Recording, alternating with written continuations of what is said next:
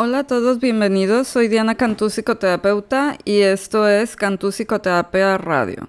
En este podcast hablará sobre temas relacionados principalmente con psicología, salud mental y neurociencias, y va de la mano con la página de Facebook Cantú Psicoterapia Online y el perfil de Instagram del mismo nombre, para que no dejen de seguirme en estas redes sociales.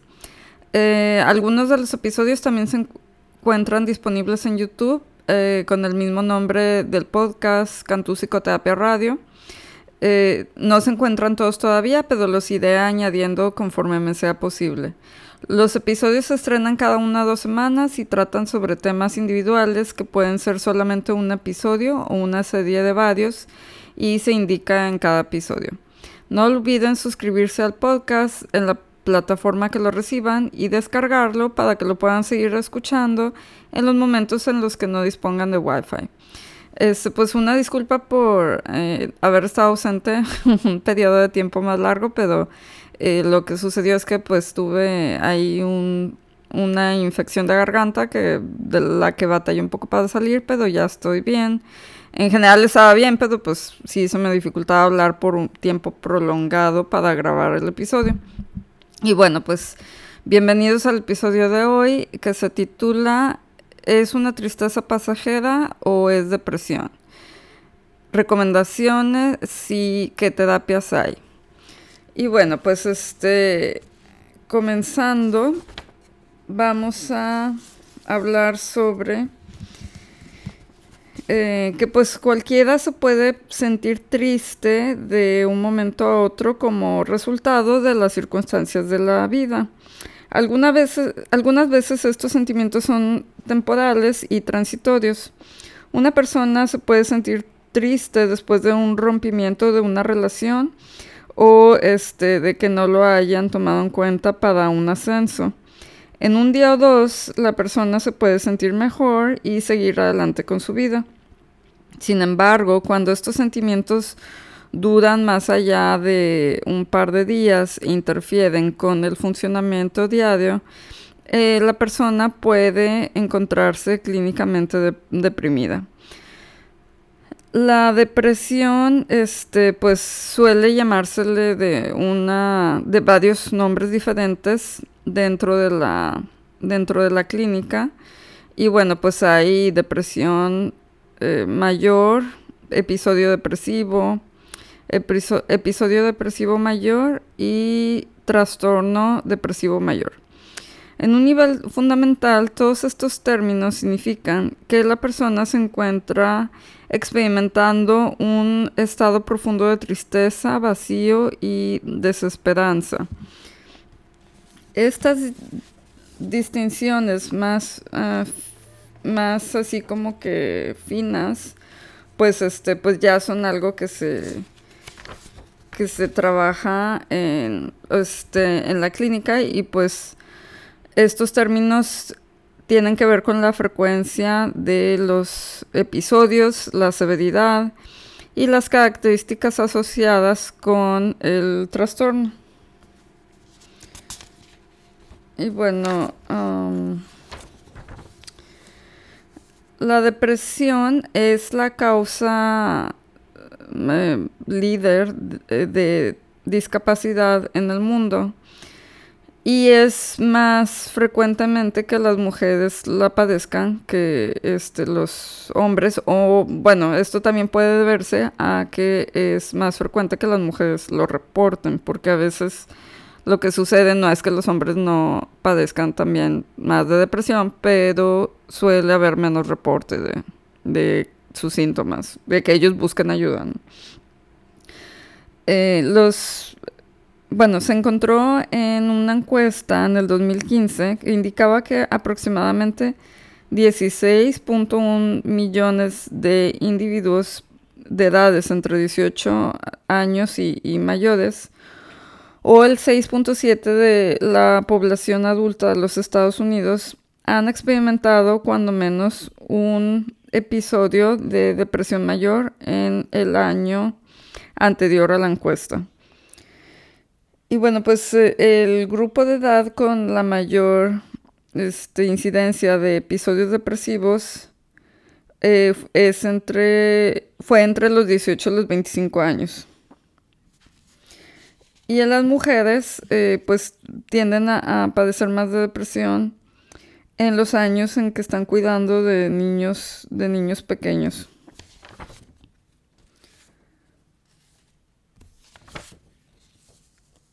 Y bueno, pues los adultos con un trastorno depresivo mayor suelen más frecuentemente experimentar enfermedades físicas y este, tener un menor funcionamiento físico y, social.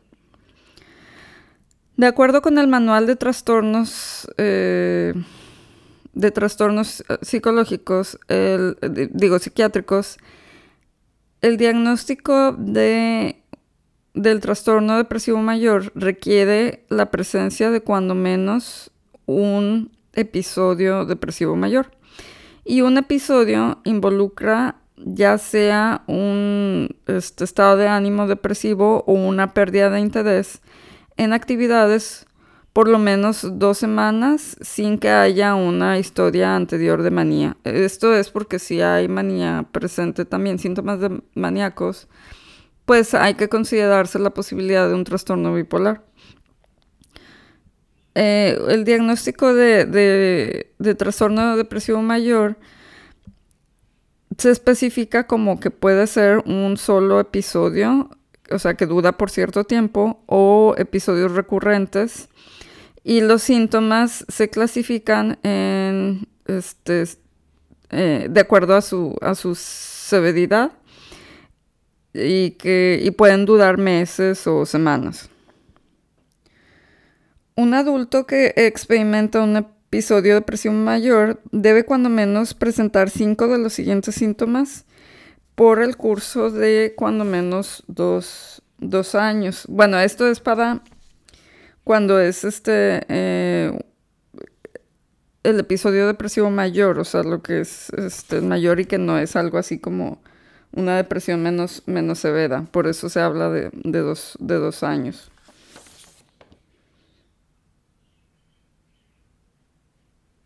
Digo, perdón, este, dos semanas. Eh, es que leí mal. Bueno, eh, los siguientes síntomas son este, estos que deben de presentar. un estado de ánimo depresivo, este, que se sientan tristes, sin esperanza, irritables o vacíos.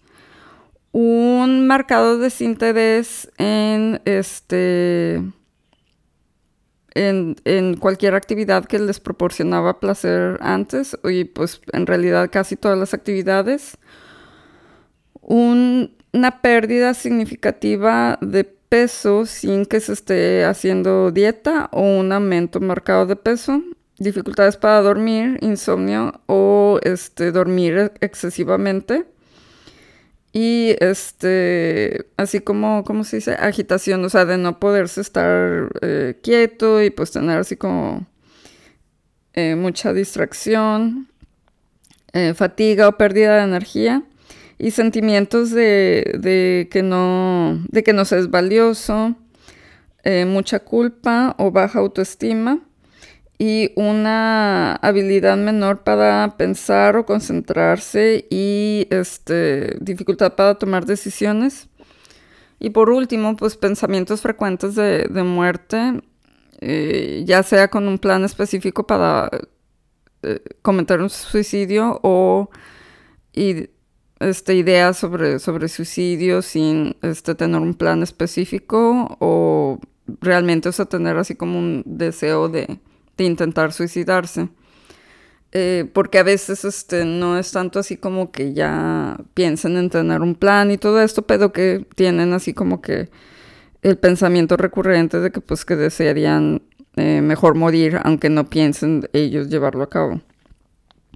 Y bueno, pues es importante señalar que un niño o adolescente puede experimentar sentimientos de tristeza y vacío este también este pues llorar a veces, pero la depresión en niños puede padecer como andar de mal humor o irritable más que, eh, que padezcan tristes en sí. Los niños y adolescentes este, es más frecuente que presenten quejas eh, físicas como dolores de estómago, dolores de cabeza, más que expresen en sí que, que están tristes. Esto es porque pues empiezan así como que a expresar por medio de sus cuerpos, o sea, su estado emocional, porque ellos pues batallan más para identificar las emociones o qué es lo que, es lo que les está pasando o por qué se sienten como se sienten. Y pues los padres o los maestros pueden, este, pues, eh, empezar a, notar que, que, se aíslan, que no, que no quieren convivir con sus compañeros y este, este tipo de cuestiones. Y pues tomar este, decisiones de manera rápida es muy importante para los niños y adolescentes que empiezan a, presentar estos síntomas. Y pues aquí los padres y cuidadores juegan un papel muy importante para buscar el tratamiento, ya que pues, este, pues los menores de edad pues realmente no, no, no toman esta iniciativa, ¿no? De buscar ellos ayuda. Y bueno, pues este, como les mencionaba, hay diferentes tipos este, de, depresión, de diagnósticos en el manual de trastornos psiquiátricos. Y pues eh, otro tipo de trastorno es el trastorno depresivo persistente. Y bueno, pues este representa la consolidación de lo que el manual se refiere como un trastorno depresivo mayor crónico y, lo que le llamamos nosotros distimia. Un, paciente es diagnosticado con este trastorno cuando experimenta un estado de ánimo depresivo en la mayoría de los días por un periodo de cuando menos dos años. por esto me confundí en el pasado con los dos años y las dos semanas, una disculpa. Y bueno, pues durante ese tiempo los síntomas pueden representar una forma crónica de depresión este, moderada con, con tan solo algunos síntomas eh, presentes o que los síntomas este, cumplan un criterio para un trastorno depresivo mayor continuamente por dos años o más. Y bueno, pues también este, está el trastorno depresivo que es inducido por sustancias o medicamentos y esto es pues cuando en realidad este, este estado de ánimo depresivo y estos síntomas pueden ser consecuencia de, de ciertos medicamentos, o sea, con efecto secundario o el uso de ciertas drogas. O el, también está el trastorno depresivo que se debe a otras condiciones médicas.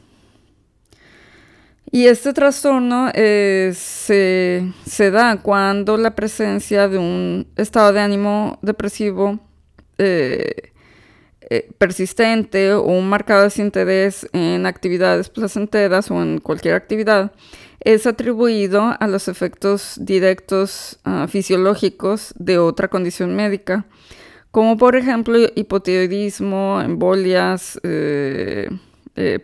Parkinson, o este daño cerebral.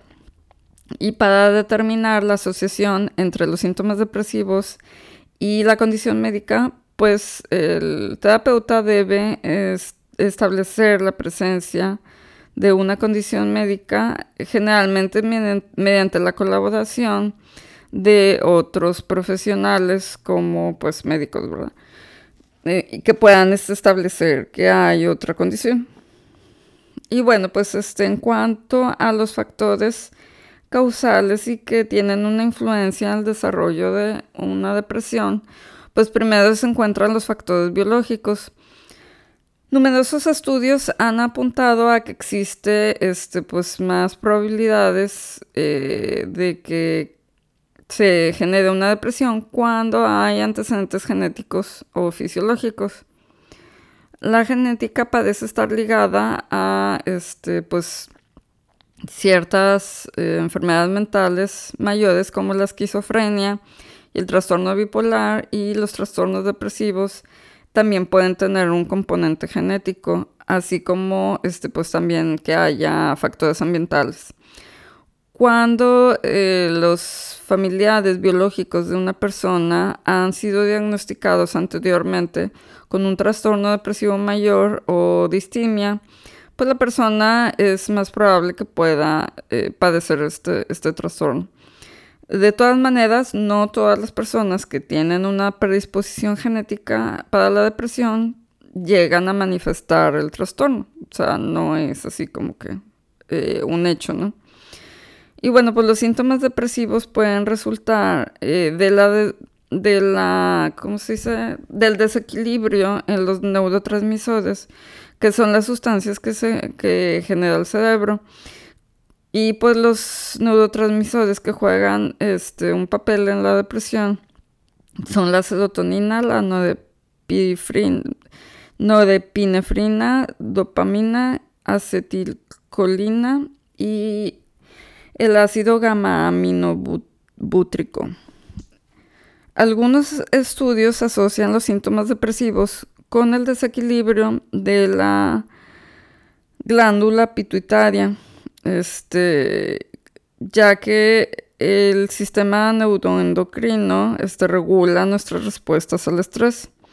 Y pues las, eh, ¿cómo se dice? La, las variantes en la secreción del cortisol y otras hormonas como el estrógeno y la progesterona están ligadas con este, esta glándula y también pueden tener una influencia biológica en la depresión.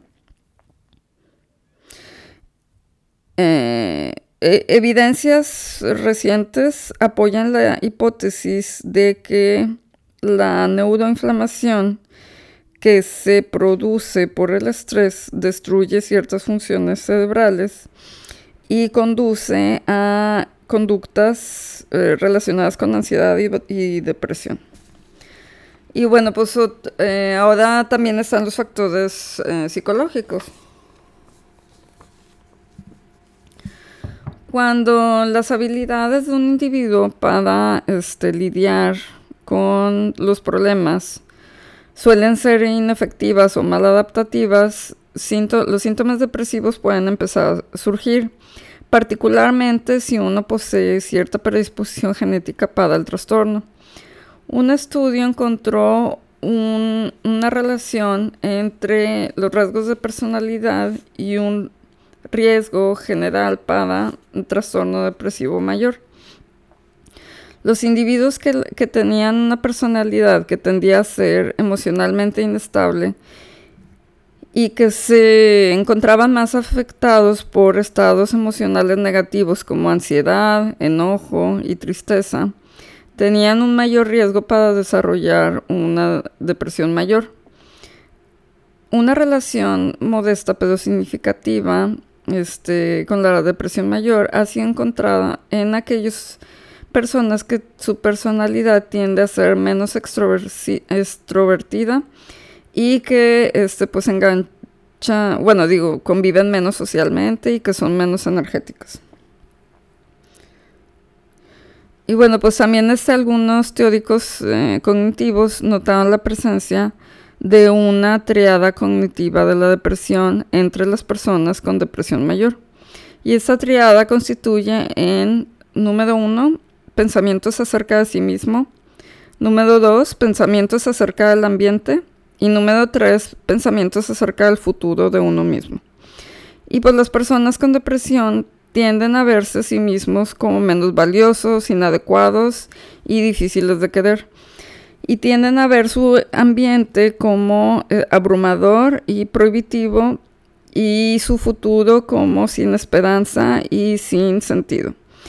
Y estos eh, autoesquemas mal adaptativos pues son así como que arraigados muy profundamente y este se cree que son el resultado del desarrollo de interacciones negativas en la infancia particularmente con los cuidadores primarios, que pues generalmente son los padres o pues las personas que los cuidaron de pequeños, ¿no? Y las personas con depresión eh, tienden a distorsionar sus interpretaciones de los eventos, de manera que perpetúan el pensamiento negativo. Y pues este, con esto se, eh, se continúa con el ciclo de la depresión. Cuando los pacientes ven el mundo a través de un esquema negativo, las respuestas a los estresores suelen ser distorsionadas y maladaptativas. Y pues más adelante los pacientes que fueron este, descuidados emocionalmente o muy sobreprotegidos de niños tienden a desarrollar síntomas de ansiedad y depresión, así como también estrategias mm, maladaptativas para lidiar con los problemas. Similarmente, este, pues eventos traumáticos en la infancia incrementan la vulnerabilidad del individuo a desarrollar ansiedad y trastorno depresivo. Y bueno, pues eh, también eh, por último, pues están los factores sociales. Y pues este, se ha observado que estresores crónicos como eh, pues dificultades financieras debido a un una declinación económica, pobreza, este, aglomeraciones, problemas maritales, desempleo y discriminación pueden afectar también el desarrollo de síntomas depresivos. Las comunidades con mayores niveles de estresores ambientales, como este, pues, desorden eh, social y físico y temor de crímenes, pues tienen a los residentes con, mayores eh, incidencias de problemas de salud mental, comparado con las comunidades que tienen niveles menores de estresores ambientales. Y bueno, pues este, estresores ambientales físicos pueden ser este, pues que haya mucho desorden en, las este, colonias, basura, graffiti, aglomeración, eh, etcétera.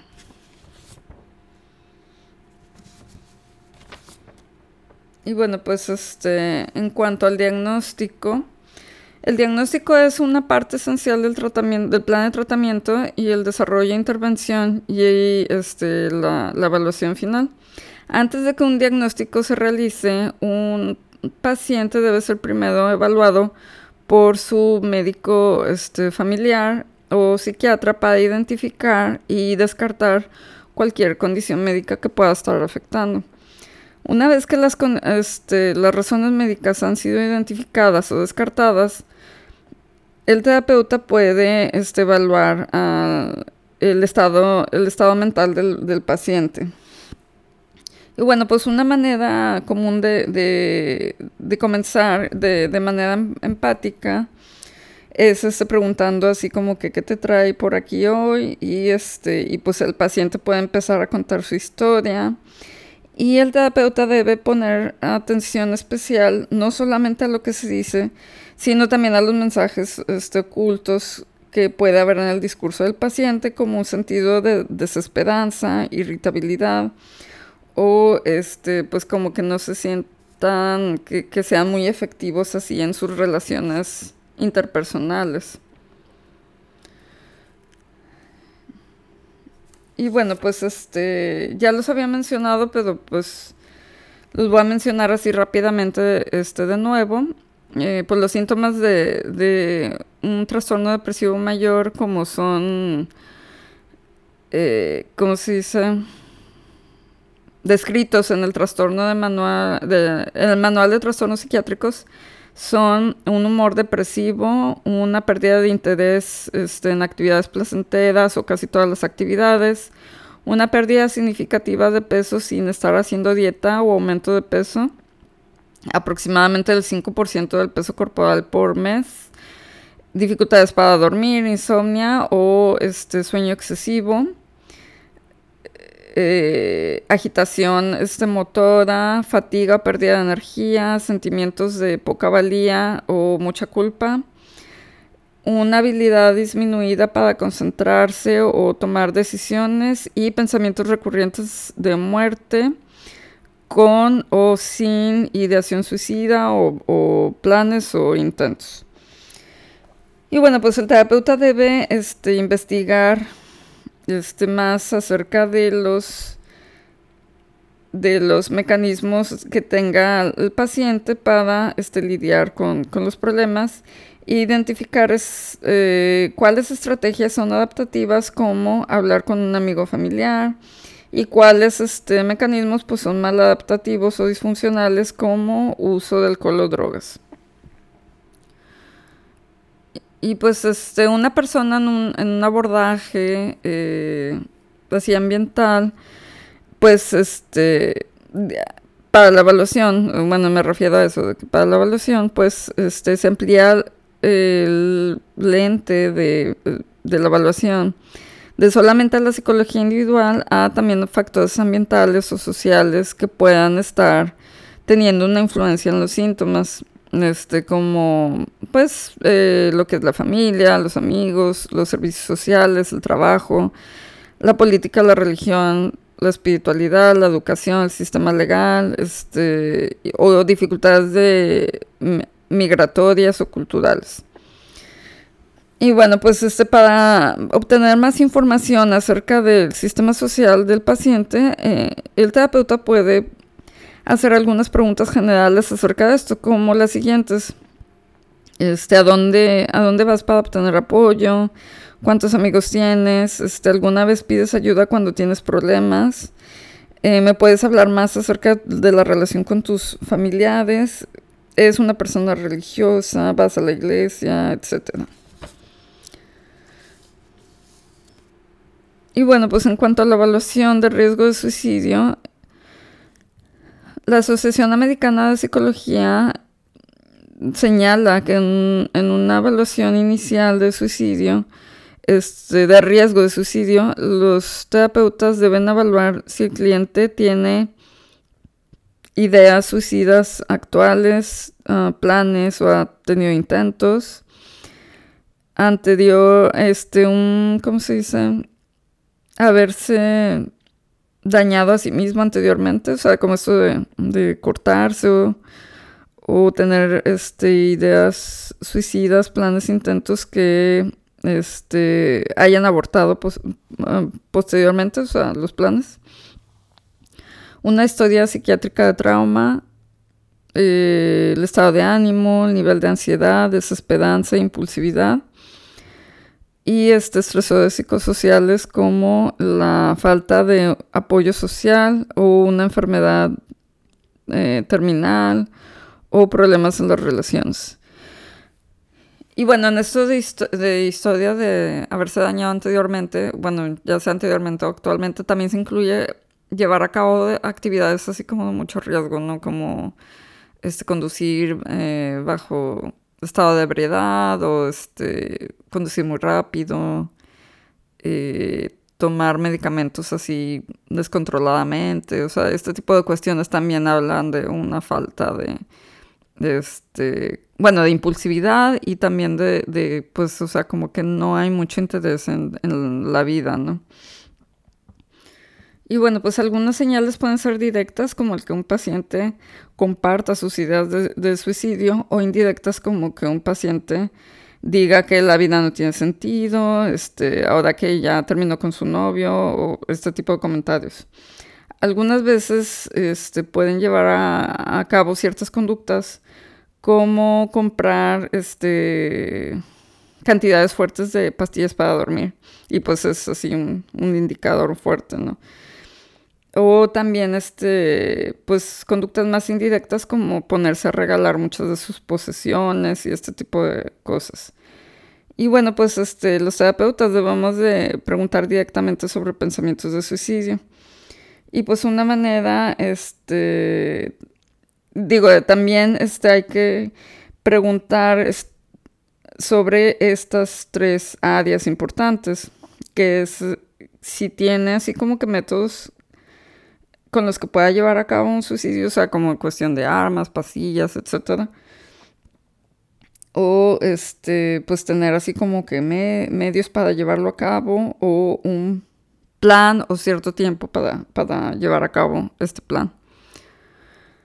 Y bueno, pues este, algunos factores de riesgo eh, de suicidio en niños y adolescentes incluyen el uso patológico de Internet, o sea, pasarse demasiado tiempo en Internet y estar mucho aislados, este, interesarse por estar eh, conociendo sobre otros, otros jóvenes, los suicidios de otros jóvenes en línea, o sea, historias sobre suicidios o también cuando están padeciendo de bullying. Y bueno, pues este, los adolescentes con una historia familiar de suicidio y que se encuentran así como que con una agitación motora incrementada y problemas personales mentales, pues tienen así como que más riesgo. Si un terapeuta este, considera que un paciente presenta riesgo de suicidio actual, este, y pues que hay una amenaza inminente para su bienestar, pues a veces, eh, digo, pues es necesario una evaluación psiquiátrica de emergencia y pues muchas veces es recomendada la hospitalización. Y pues generalmente pues lo ideal es que el paciente pues esté consciente y que haya consentimiento, pero pues si llega a darse el caso de que se tiene que hacer este, hospitalizaciones este, forzadas, ¿no? Cuando es mucho el riesgo y pues el paciente se niega. Y bueno, pues por último, en cuanto a los eh, tratamientos, Dependiendo de la información que se obtuvo durante la fase de evaluación, los abordajes pueden ser biológicos, este, que pues se trata principalmente de medicamentos, psicológicos, que es este, la psicoterapia, o sociales, que pues son los sistemas de apoyo en la, comunidad. Eh, de inicio, pues a los pacientes Generalmente pues se les motiva y se les recomienda hacer ejercicio, ya que el ejercicio este, se, ha, comprobado que pues ayuda bastante en síntomas eh, más ligeros depresivos. Y bueno, el Instituto Nacional de Salud Mental reporta que las formas más comunes de tratamiento para la depresión son la psicofarmacológica y las psicoterapias como la terapia cognitivo-conductual y la terapia interpersonal. Cuando los síntomas depresivos no son severos, un paciente puede este, pues elegir solamente llevar a cabo, eh, tomar psicoterapia eh, y pues esperarse para ver si puede eh, salir adelante de, la depresión sin tomar medicamentos. Bueno, pues en cuanto a los tratamientos biológicos, la psicofarmacología ayuda a balancear la química del cerebro, este, pues afectando los neurotransmisores y pues es el tratamiento más común y efectivo para eh, los síntomas depresivos. Los tratamientos psicofarmacológicos frecuentemente son evaluados, cambiados o descontinuados y pues nuevos medicamentos surgen todo el tiempo. para obtener la información disponible este, más actual, eh, pues los eh, se recomienda que las personas pues lean este, la información que se, que se ofrece junto con, con el medicamento, ¿no? Para checar más acerca de, de de la distribuidora de, cada medicamento y pues las formas que hay disponibles este, de, dicho medicamento. Y bueno, pues aquí a veces este, yo con lo que me he topado en, la clínica es de que a veces este, pues hay como mucho temor de parte de la gente de, de intentar este, tomar medicamentos porque creen que se van a hacer dependientes y este y que luego lo van a dejar y van a volver otra vez lo mismo, o que cada vez lo van a tener que ir aumentando más, o de que van a tener así como efectos secundarios muy severos, y etc. Pero, pues sí les puedo comentar que, este, porque yo lo he visto este, de, cerca y en numerosos casos, pues este, que hay, ahorita ya en la actualidad hay varios medicamentos. O sea, y si con unos experimentan así como que efectos secundarios, como que si traen algo de problemas, pues se puede intentar con otro medicamento y así sucesivamente. Y alguno tiene que, funcionar. Y si se toma de la manera adecuada y se siguen todas las indicaciones del psiquiatra, no tiene por qué haber este, consecuencias de dependencia y cosas de estas, porque tanto se empieza así gradualmente como cuando ya se va a dejar de, tomar, pues también se va disminuyendo gradualmente y entonces no tiene por qué haber así como que síndrome de abstinencia ni nada, ni nada de esto. Y pues muchas veces sí son bastante necesarios y ayudan bastante para el tratamiento porque muchas veces las terapias psicológicas sin así como que el empuje del medicamento pues no tienen mucho éxito porque a veces la persona está tan este, pues negativa y como que con esta visión de túnel, de no ver así otras opciones y etcétera, que es muy difícil este, pues, que vaya saliendo adelante y con la ayuda del medicamento, pues entonces ya va trabajando más este, todas sus cuestiones personales en, en psicoterapia porque ayuda, como les digo, a dar este empuje. Y ya que se han trabajado este, otras estrategias, etcétera, en la terapia, pues entonces es cuando ya se se habla sobre ir disminuyendo la dosis y pues posteriormente dejándolo. Pero sí, pues no son pensados para que pues se tome así por tiempos demasiado prolongados o ya de por vida, ¿no? Y bueno, pues en cuanto a los tratamientos psicológicos, este... Ya sea solos o con otros tipos de tratamiento, como les mencionaba, con, con los psicofarmacológicos, pues pueden ser bastante efectivos en reducir los síntomas depresivos. Los estudios han demostrado que la terapia cognitivo-conductual y la terapia interpersonal son tratamientos efectivos para tratar la depresión mayor. Y bueno, pues en cuanto a la terapia cognitivo-conductual, este modelo asume que los trastornos depresivos son una combinación de este, la química biológica o del cerebro, la cognición y la conducta. Y pues la psicofarmacología trata este, los aspectos bioquímicos de la depresión, mientras que la terapia cognitivo-conductual pues trata este, pues, este, este juego que se da entre las conductas y, los pensamientos o la, la, cognición durante el curso de los episodios depresivos. Los terapeutas este, pues generalmente deben de poseer cierto número de habilidades para este, pues, que se pueda establecer una alianza terapéutica adecuada. Y pues algunas características de un terapeuta efectivo para tratar este, la depresión pues son, son las siguientes. La habilidad para comunicarse de una manera cálida, genuina, sincera y abierta. La habilidad para empatizar con el paciente y la perspectiva del paciente. La habilidad para poner este, de lado sus este, sesgos personales también esta habilidad para realizar evaluaciones y este, estrategias para un plan de tratamiento. La habilidad para trabajar en colaboración con las personas cercanas de, otros, eh, si es necesario, como, o sea, familiares muy cercanos y, este, y estas cuestiones cuando a veces se necesita y la habilidad para organizar tratamientos, eh, planes de tratamiento y seguir este progreso junto con el paciente.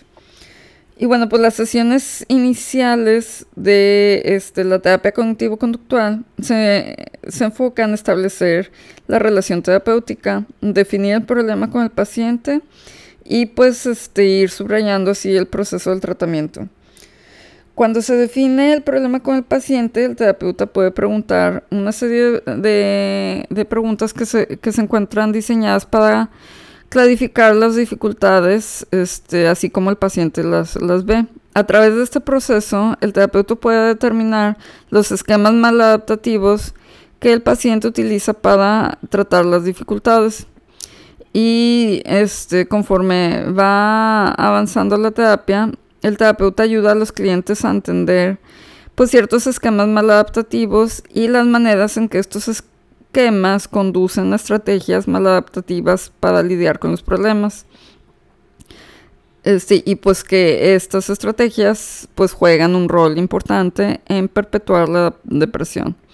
El terapeuta puede utilizar varias técnicas conductuales para ayudar a los pacientes para cambiar su pensamiento distorsionado y ofrecer otras estrategias más efectivas para lidiar con los problemas. Una clave de utilizar las técnicas de terapia cognitivo-conductual es interrumpir el patrón distorsionado de pensamiento de los pacientes que conducen a los episodios depresivos. Muchos pacientes que tienen esquemas maladaptativos y pues estrategias este, asociadas están tan acostumbrados a estas formas de pensamiento que pues este, les surgen estos pensamientos negativos automáticamente. Y pues el primer paso es ayudar a los pacientes este, en su progreso a reconocer este, sus pensamientos que automáticamente los, bueno, les vienen a la mente y que pues conducen a un estado emocional negativo y respuestas este, maladaptativas. Examinando los pensamientos automáticos, los pacientes pueden aprender a cómo este, repensarlos y controlar eh, su pensamiento. Y una técnica importante de esta terapia para el tratamiento de la depresión es llamada reatribución. Muchos pacientes con depresión tienden a culparse a sí mismos por eventos adversos más que buscar explicaciones alternativas. Y junto con el terapeuta, los pacientes revisan la evidencia acerca de los eventos adversos y tratan de examinar los múltiples factores que pudieron haber este, jugado un papel los pacientes aprenden a reconceptualizar este, sus interpretaciones de los eventos en lugar de internalizarlas. Por ejemplo, si un paciente se queja de que todos sus amigos de repente le han dado la espalda, este, el terapeuta le puede preguntar detalles sobre la vida de cada uno de sus amigos.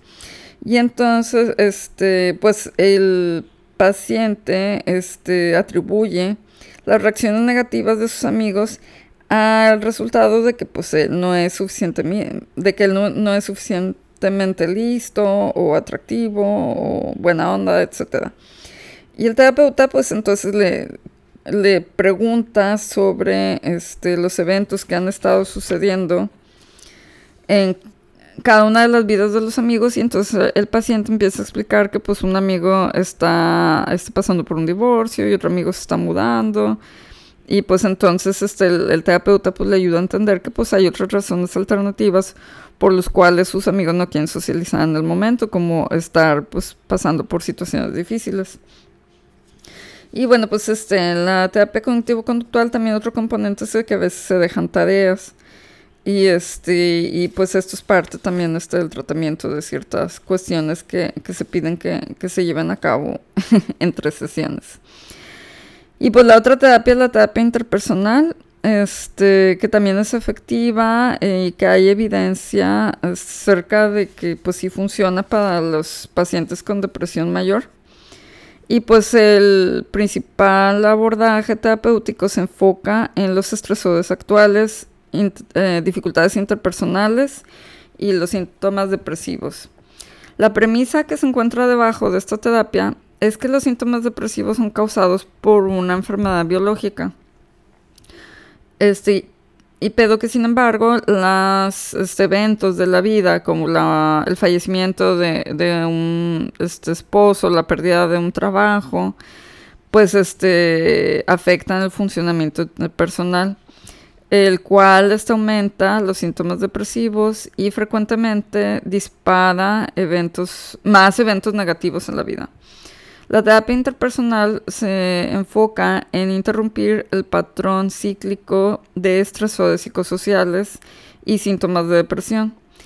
Hay dos principios este, en esta terapia, que el primero es que la depresión es una enfermedad médica que ocasiona un set predecible de síntomas que pueden ser entendidos y manejados. Y segundo, que este, el episodio actual de depresión está ligado a un evento actual de la vida. Y bueno, pues vea la depresión dentro del contexto del funcionamiento interpersonal, más que enfocarse en los síntomas psicológicos. Y pues este, la terapia interpersonal es generalmente empleada con la combinación de la psicofarmacología que este, pues esto trata la parte, el aspecto biológico de la depresión. Y bueno, pues de acuerdo al abordaje de esta terapia, las cuatro áreas mayores de dificultades interpersonales son el duelo, las disputas por rol, las transiciones de roles y este, los déficits interpersonales. Y el terapeuta este, motiva a los pacientes que han este, tenido una, pérdida significativa a expresar su duelo y pues este, vivir su pérdida. Y los pacientes entonces pues pasan por este proceso de duelo y el terapeuta les ayuda a desarrollar este, por redes sociales y establecer nuevas relaciones sociales o retomar aquellas que pues tenían así como que un poco abandonadas por dedicarle más tiempo a esta persona que, perdieron. Este, y pues el terapeuta ayuda a los pacientes a redefinir y desarrollar eh, habilidades este, para lidiar con los problemas cuando hay un cambio significativo mayor en la vida, como este, volverse padres o terminar una relación o estar pasando por una enfermedad. Y bueno, pues este, el terapeuta ayuda a, los pacientes este, a identificar las habilidades sociales más adaptativas y desarrollar unas más positivas y maneras más saludables de construir las relaciones. Y bueno, pues también este por último están las intervenciones sociales, que pues esto pues ya se refiere más a, cuestiones en la comunidad, de que a veces pues el terapeuta los ayuda a, orientarse así, a buscar grupos de apoyo dentro de la comunidad, dentro de actividades que los pacientes ya llevaban a cabo, como dentro de la iglesia o este, dentro del estudio, o a veces este, pues, este, terapias grupales en cuanto a personas que han padecido por algún problema en especial, como padres de hijos con necesidades especiales o, o, personas que, este, que están de duelo y ese tipo de cuestiones. Y bueno, pues por último eh, les quería compartir las recomendaciones iniciales que yo siempre hago cuando eh, comienzo con el tratamiento con una persona que pues tiene dificultades eh, relacionadas con depresión, que pues son así como que cambios en los hábitos de la vida diaria que realmente este, si uno pues hace así como que el esfuerzo de ser un poco más constante y de poner así empeño en hacer esos cambios, pues poco a poco van eh, teniendo un cambio muy, un impacto, un impacto muy significativo en nuestro estado de ánimo. Y bueno, pues estas recomendaciones son, este, pues tratar de tener un buen patrón de sueño, dormir mínimo siete horas y pues tener un buen horario de sueño este, durmiéndose aproximadamente diez y media de la noche, este, o sea, no desvelarse. Eh, practicar la meditación cuando menos 10 minutos diarios. Este, para los que no sepan, pues aquí en el podcast hay, eh, había compartido un programa de meditación donde explico a profundidad de qué se trata y cómo este, puede tener un impacto muy significativo en la vida y porque este pues tener este como enfoque en la vida pues hace como este tratar de reorientar nuestro pensamiento cuando empezamos a traer cosas del pasado y lamentarnos porque esto afecta bastante este, la cuestión de la depresión ¿no? lamentarnos tanto por lo que hicimos hace dos días como lo que pasó hace 10 años no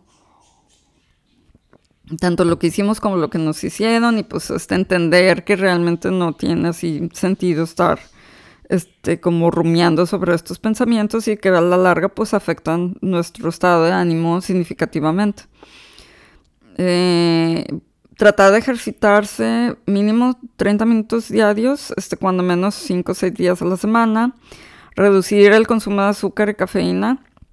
Este, sobre todo por la cuestión de luego, o sea, como que lo altera uno y después viene así la bajada y en la bajada es donde se pueden experimentar más este, los síntomas de depresión.